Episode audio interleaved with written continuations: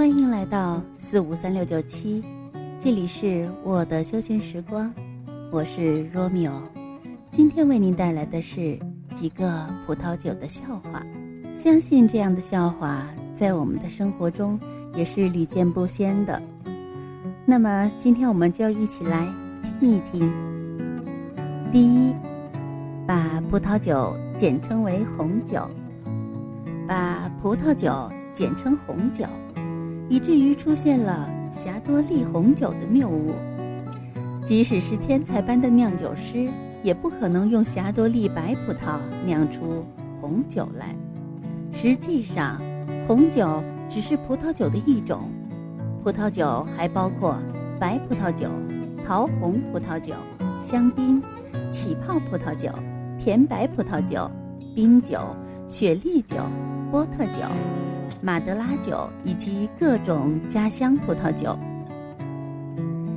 第二，葡萄酒加雪碧。夜宴上映后，冯小刚导演说：“我想拍这么一个电影。”现在中国有钱人迅速分化为两派，一派是海归派，一派是本土派。海归派喜欢去户外运动、上健身房，本土派喜欢去夜总会。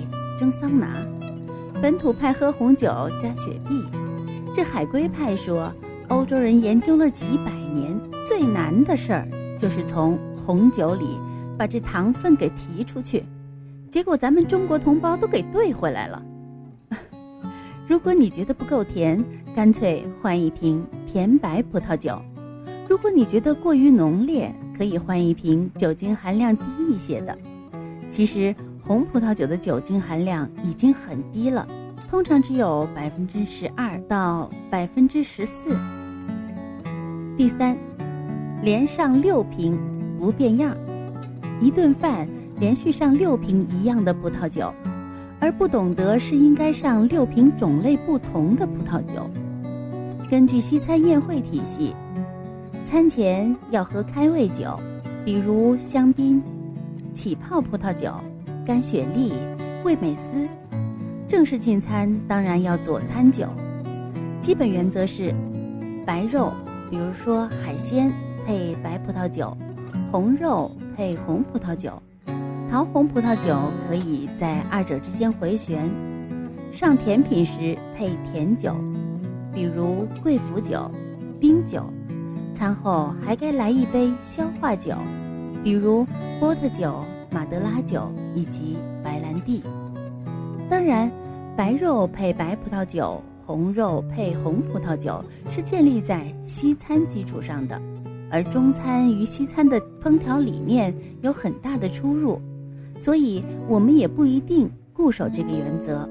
搭配葡萄酒，除了要看红肉还是白肉，还要看烹饪方法和调味原料。我们要配合的不是食物的颜色。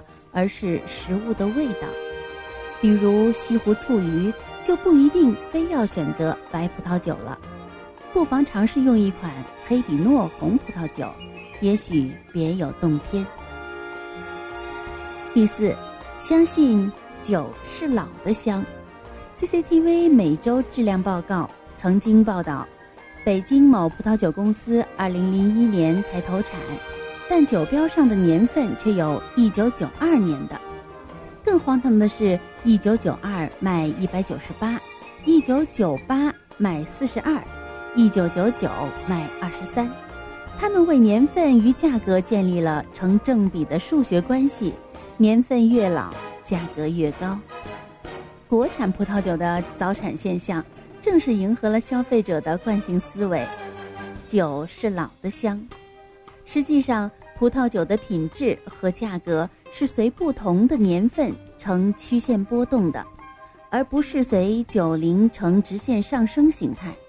因为葡萄酒的品质不是取决于酒龄，而是取决于葡萄园的土质和葡萄生长、采收那一年的日照、降雨量及气温的适时与适量。酒标上年份不是灌装日期，而是葡萄生长采收的年份。同一块土地，由于每年的气候不同，葡萄酒的品质也就存在相应的差异。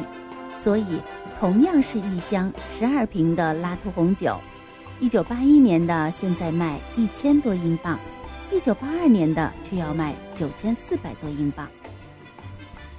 五认为葡萄酒越放越好，同样是受到酒是老的香的影响，认为葡萄酒越放越好。理论上，葡萄酒是一种有生命的东西，装瓶后仍然会继续成熟和变化。在良好的储藏条件下，葡萄酒会在岁月的历练中，使得单宁酸逐渐柔顺圆润，酒香更加富有深度，口感也更为均衡协调。顶级酒庄的黄金年份出品，可能要放到十年以后才渐入佳境。甚至在半个世纪以后，仍然会大放异彩。不过，美国葡萄酒教育家、原纽约世贸中心顶楼世界之窗餐厅的总侍酒师凯文兹拉利，在葡萄酒入门中指出，并非所有葡萄酒愈陈年愈好。事实上，世界上百分之九十以上的葡萄酒，在一年以内喝掉最好。一瓶葡萄酒的生命周期，就像一个女孩的成长一样。童年有天真烂漫的可爱，豆蔻年华有楚楚动人的娇媚，花样年华有婀娜多姿的万种风情，徐娘半老有风韵犹存的雍容。葡萄酒带给我们的享受，在每一个阶段都会有不同的体验。如果我们教条的期待陈年。整天惦记着什么时候才会达到高峰，那将失去多少品尝的体验和乐趣。从这个意义上说，一瓶葡萄酒在任何时刻打开都是合适的。六，握住高脚杯的杯壁。现在许多房地产广告流行以葡萄酒来表现欧陆风情，甚至直接以葡萄酒产区的名字来为楼盘命名。比如深圳有香槟广场，广州有波尔多花园，天津有马格庄园，北京有纳帕西谷别墅。但是那位高雅的形象代言人却用拿啤酒杯的姿势端着一杯红葡萄酒。我们喝惯了啤酒，一不留神儿就会用拿啤酒杯的方式握住高脚杯的杯壁。就像接受电视台采访时喜欢把手按在主持人的话筒上一样，成为了一个根深蒂固的陋习。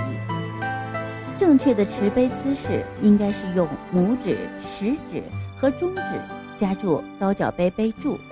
首先夹住杯柱，便于透过杯壁欣赏酒的色泽，便于摇晃酒杯去释放酒香。如果握住杯壁，就用手指挡住了视线，也无法摇晃酒杯。其次，饮用葡萄酒讲究一定适宜温度。如果用手指握住杯壁，手温将会把酒温热，影响葡萄酒的正常水平。当然，如果仔细考究持杯姿势，根据不同的鉴赏时段，还可分出另外两种姿势。在观察酒色、欣赏酒香的阶段，用拇指和食指夹住杯柱底端，拇指竖起，垂直依在杯柱上，食指弯曲卡在杯座上面，其余手指以握拳形式垫在杯座底下，起固定作用。这样，无论是向外倾斜四十五度去观察酒色，还是向内倾斜四十五度来探寻酒香。都能控制自如，特别有力度，感觉很带劲儿。在宴会上，如果需要走动，需要拿着酒杯与别人交谈时，请把所有手指撤离杯柱，直接用拇指和食指夹住杯座，拇指压在上面，食指垫在下面，其余手指以握拳形式支撑在食指下面。这样拿酒杯有暂停、期待和聆听的意思，而且看上去也比较酷。七，喜欢满上。苏东坡在《行香子》中写道：“青叶无尘，月色如银。”酒斟时需满十分，但若是葡萄酒，只需满三分，好给葡萄酒的芳香留下回旋、对流和集中的空间。另外，如果倒得太满，一瓶七百五十毫升的葡萄酒，即使用容量较小的二百一十五毫升的标准品酒杯，也不够三五知己酒过三巡。八，挂杯就等于好酒。挂杯现象只表明酒精、糖分和甘油含量比较高，并非好酒的绝对标准。比如那一年的气候比较炎热，导致葡萄的糖分过高，葡萄酒的酒精含量过高，自然也会出现密集的酒腿。而与此同时，炎热的气候往往也会导致葡萄的酸度不足，这样的葡萄酒就会缺乏坚实的结构。九，崇拜橡木味儿。在品酒会上，有人发表评论：果香浓郁，口感圆润，有香醇的橡木味儿。橡木味儿来源于葡萄酒的橡木桶陈化过程。在长达十二个月、十八个月或二十四个月不等的陈化岁月里，橡木含有的成香物质会舒缓地融入酒液，使葡萄酒衍生出一定的烘烤类香气，比如杉木、雪松、雪茄盒、巧克力、咖啡、焦糖、烤面包、熏培根等香气。由于美国著名酒评家罗伯特·帕克喜欢给色泽深沉、果香浓郁、橡木味厚重的葡萄酒较高的分数，加上在全球一百多家酒庄担任顾问的飞行酿酒师米歇尔·罗兰，以百分之二百橡木桶陈酿的积极推动，橡木味儿似乎已经成为好酒的重要标志。各种橡木片、橡木粉。也成了畅销产品，但是英国酒评家安德鲁·杰佛在《红酒圣经》中指出，那些认为橡木味儿是葡萄酒主要风味的人，和那些认为番茄酱就是蔬菜的人一样。十，动不动就闻软木塞。在正规的西餐厅，侍酒师在开瓶之后，照例会把软木塞放在一个小碟子里，端过来。请点酒人检查，看软木塞是否有开裂或发霉。如有上述现象，说明此酒保存不当，可以请求换一瓶。但是有些顾客喜欢冒充行家，往往还要装模作样，拿起软木塞放在鼻子底下闻一闻，然后摇头晃脑。美国葡萄酒观察家、专栏作家马特·克雷默。在《葡萄酒好喝的秘密》中说道：“摆在你眼前的软木塞不是给你闻的，而是给你看的。你不可能从一个软木塞的气味得知一瓶葡萄酒的好坏，亦如你不能从鞋垫的味道得知一双鞋子的好坏。”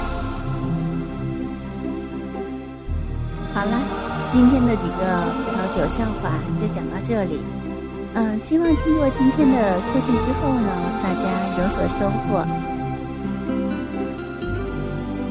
FM 四五三六九七，欢迎您下次再来。